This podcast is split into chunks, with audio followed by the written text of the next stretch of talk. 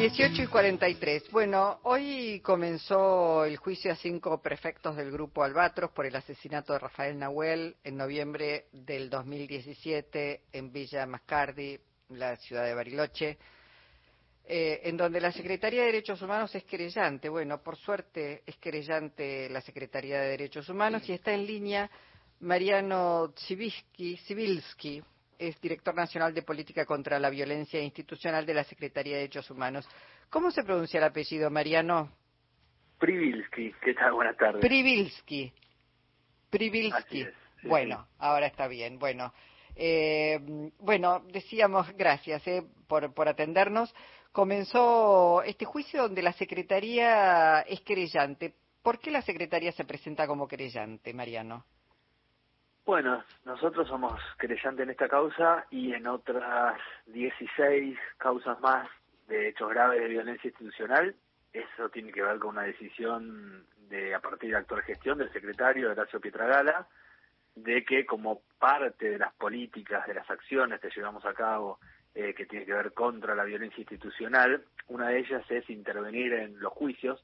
Lógicamente no podemos intervenir en todos los juicios, porque lamentablemente son muchos y no tenemos los recursos, pero sí eh, de manera de litigio estratégico poder eh, ser querellantes en algunas causas que nosotros entendemos que por la gravedad del hecho, por la repercusión pública, por el conocimiento que tiene a nivel nacional, pueden servir para fijar precedentes que hagan que estos hechos no se repitan más. Y bueno, una mm. de esas causas es la de Rafael Nahuel y por eso estamos como creyentes en este juicio. Mariano, eh, en, el, en esta causa aparecen elementos que asimilen el episodio a lo que pasó en otro momento con Santiago Maldonado, es decir, ¿hay algo que los conecte? Bueno, sí, a ver, el episodio común que también tiene que ver eh, con una época, ¿no? Con la gestión de Patricia Bullrich al frente del Ministerio de Seguridad en el gobierno de Mauricio Macri, eh, tiene que ver con la represión eh, de manera indiscriminada y violenta. En el caso de, y, y, voy a decir una cosa también, y no profesional, porque también tiene que ver con esto, eh, porque las fuerzas de seguridad están para cuidarnos y deberían actuar de manera eh, seria, razonable y profesional, y en, en, esa época y en estos dos casos que vos me mencionás, eh, actuaban de manera ilegal y se terminaron con vidas. Claro, bueno, e, eso, la Secretaría, eh, la Subsecretaría, la Secretaría entiende que hubo aquí eh, un homicidio calificado, que eh, en este caso este, los prefectos actuaron disparando por la espalda, decían que había violencia cuando en realidad estaban escapándose eh, de la persecución, usaron balas que no eran balas de goma, sino este, una 9 milímetros, por lo menos ese es el, el, calibre que mata a Rafael Nahuel.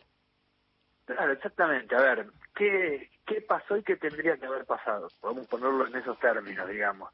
Eh, ¿Qué pasó? Que efectivamente había miembros de una comunidad, de la comunidad Wincul, que tienen una eh, ellos vienen de un proceso largo de recuperación territorial de lo que ellos entienden que es su territorio ancestral por sus antepasados previo a la conquista del desierto y toda la, historia que ya sabemos. Ellos habían ocupado un predio en Villa Mascardi, hubo una denuncia por usurpación, hubo una intervención de un juez el día 23 de noviembre del 2017 el juez eh, le ordena a la Policía Federal que desaloje ese predio para devolverlo a, manos del Estado Nacional, que era Parques Nacionales, que es el, dueño, digamos, de esas tierras. Ese procedimiento se realiza el 23 por parte de la Policía Federal y efectivamente se despeja el predio y queda ya a resguardo del Estado, digamos. Primero fue Policía Federal y después el juez le encomienda a la prefectura que eh, custodie que no se intruse más digamos, el predio ese. Hasta ahí era lo que el juez ordena, y vamos a decir la legalidad de un expediente en un Estado de Derecho de lo que debería haber pasado. Ahora, ¿qué pasa dos días después, el 25 de noviembre? Hay un grupo de prefectura, de elite, que es el grupo Albatros, que son altamente entrenados y armados, que por disposición de un superior, en vez de quedarse custodiando el predio que estaba desalojado, quiero aclarar esto, no estaba ocupado en ese momento, mandan una especie de expedición montaña arriba para ver cómo era el terreno y ver si había gente eh, en la montaña ya fuera del predio, que, el juez dijo custodiame este predio. Bueno, en ese contexto es donde cinco, que son los cinco imputados en este juicio, empiezan a subir por la montaña y en un determinado momento, muy lejos del lugar donde ellos tenían que custodiar, se encuentran con un grupo de personas, unas 10, 15 personas, que cuando prefectura les da una voz de alto como para eh, arrestarlas o detenerlas, cosa que no lo había ordenado ningún juez, yo quiero ser muy eh, insistente en este, en este punto, el grupo de mapuches se da, empieza a escapar, montaña arriba, a correr y escapar. Y, en, e, y cuando eso sucede, estos cinco prefectos lo empiezan a perseguir montaña arriba. Hay una persecución que está medida en el expediente que son aproximadamente unos 300, 400 metros para arriba, donde eh, los miembros de la comunidad escapan de espaldas y los prefectos los van persiguiendo. En esa persecución disparan 130 municiones de plomo. Sí, 130 balas a matar, letales, eh, en persecución. Uno de esas 130 le acierta a Rafael Nahuel por la espalda, por la zona de la cadera más precisamente, y lo mata. Y hay dos eh, otras municiones letales que impactan en otras dos personas, en un brazo y en un hombro, y le perforan brazo y hombro, por suerte, por suerte, porque es este el término, sin tocar eh, órganos vitales, y por lo tanto eh, podríamos haber tenido tres muertos. Mariano, eh, por esos días ya había pasado un episodio en Buenos Aires, creo, en el cual un policía mata por la espalda a un ladrón y la ministra salió a aplaudirlo, digamos, recibió toda clase de, de eh, felicitación por parte del gobierno de Mauricio Macri y de la ministra Patricia Bullrich, ¿no? O sea, como que había un clima permisivo en ese sentido para, para este, disparar, ¿no? Bueno, por eso digo, cuando hablaba en la primera respuesta, que era lógico con un clima que veníamos de Maldonado, que, que, eso que vos decís que era lo que se llamó la doctrina Chocobar, digamos, que cuando un policía Tal cual. Eh, persigue, perdón, persigue y mata por la espalda, en vez de que la autoridad política lo cite, le abra un sumario o salga públicamente a recriminarlo, porque legalmente eso no se puede hacer, porque lo dice la ley, no se puede disparar en escape, digamos, por la espalda. No, contrario a eso, lo citan a la Casa Rosada y le dicen, este es el ejemplo, esto es lo que hay que hacer. Entonces, Perdón, eh, le dijo también Patricia Bullrich, en el caso Maldonado no voy a tirar a un gendarme por la ventana. Nadie le pedía que tirara a ningún gendarme por la ventana. Lo que se pedía era una investigación seria respecto a la persecución y desaparición de, eh, de Santiago Maldonado.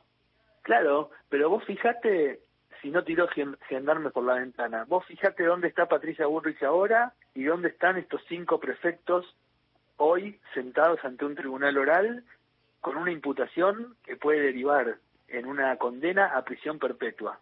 Sí, bueno, es distinto el caso porque en el caso de Santiago Maldonado los gendarmes fueron sobreseídos, Mariano. En el caso, claro, sí. Entiendo lo que yo te quiero decir con esto, que cuando el funcionario dice no, yo no voy a tirar gendarmes o voy a defender a la institución con este tipo de órdenes ilegales, está haciendo todo lo contrario. Los está exponiendo a tener eh, serias repercusiones penales y el funcionario político rara vez va a tener esas repercusiones penales. Entonces, lo que hace Patricia Bullrich es, hoy está en campaña para ver si puede ser presidenta, y los cinco prefectos que siguieron esa, ese clima de época, esa línea política, digamos, de que hay que perseguir y disparar por la espalda, bueno, hay que ver si en unos meses no van eh, presos en una prisión perpetua. Entonces no, no se cuida al nosotros desde la Secretaría de Derechos Humanos y de este gobierno, y esto lo hablamos mucho, sobre todo Pietra Gala, nosotros no estamos en contra de la policía ni de los miembros de la fuerza de seguridad, al contrario, creemos que la mejor manera de proteger a todos, a nosotros, a los ciudadanos y a los miembros de la fuerza, es inculcarles el respeto y el respeto a los derechos humanos y a las normas y a los protocolos, porque esa es la mejor manera de que todos estemos más seguros y de que ellos tampoco tengan problemas legales. Pero eso no es lo que hizo el gobierno pasado. Claro. Mariano, bueno, hoy fue la, la primera audiencia de este juicio, ¿no? Hoy fue la primera audiencia, son la primera audiencia siempre, digamos, no, no, no hay muchos temas importantes porque se lee, se da lectura al requerimiento de elevación a juicio tanto de la Fiscalía como de la querella, este, no hubo demasiadas cuestiones preliminares, así que mañana está previsto que declaren los imputados en indagatoria, que ya adelantaron que van a declarar, pero no van a contestar preguntas, que es un derecho que tienen, con lo cual no le podremos preguntar mm. eh, mañana, y ya a partir de la semana que viene empezarán los testigos. Bueno, seguramente en el transcurso de este proceso te volvamos a molestar. Muchísimas gracias por tu participación hoy en Encuentro Nacional. No, de nada, gracias a ustedes. Buenas tardes. Gracias. Mariano Privilski es el director nacional de políticas contra la violencia institucional de la Secretaría de Derechos Humanos.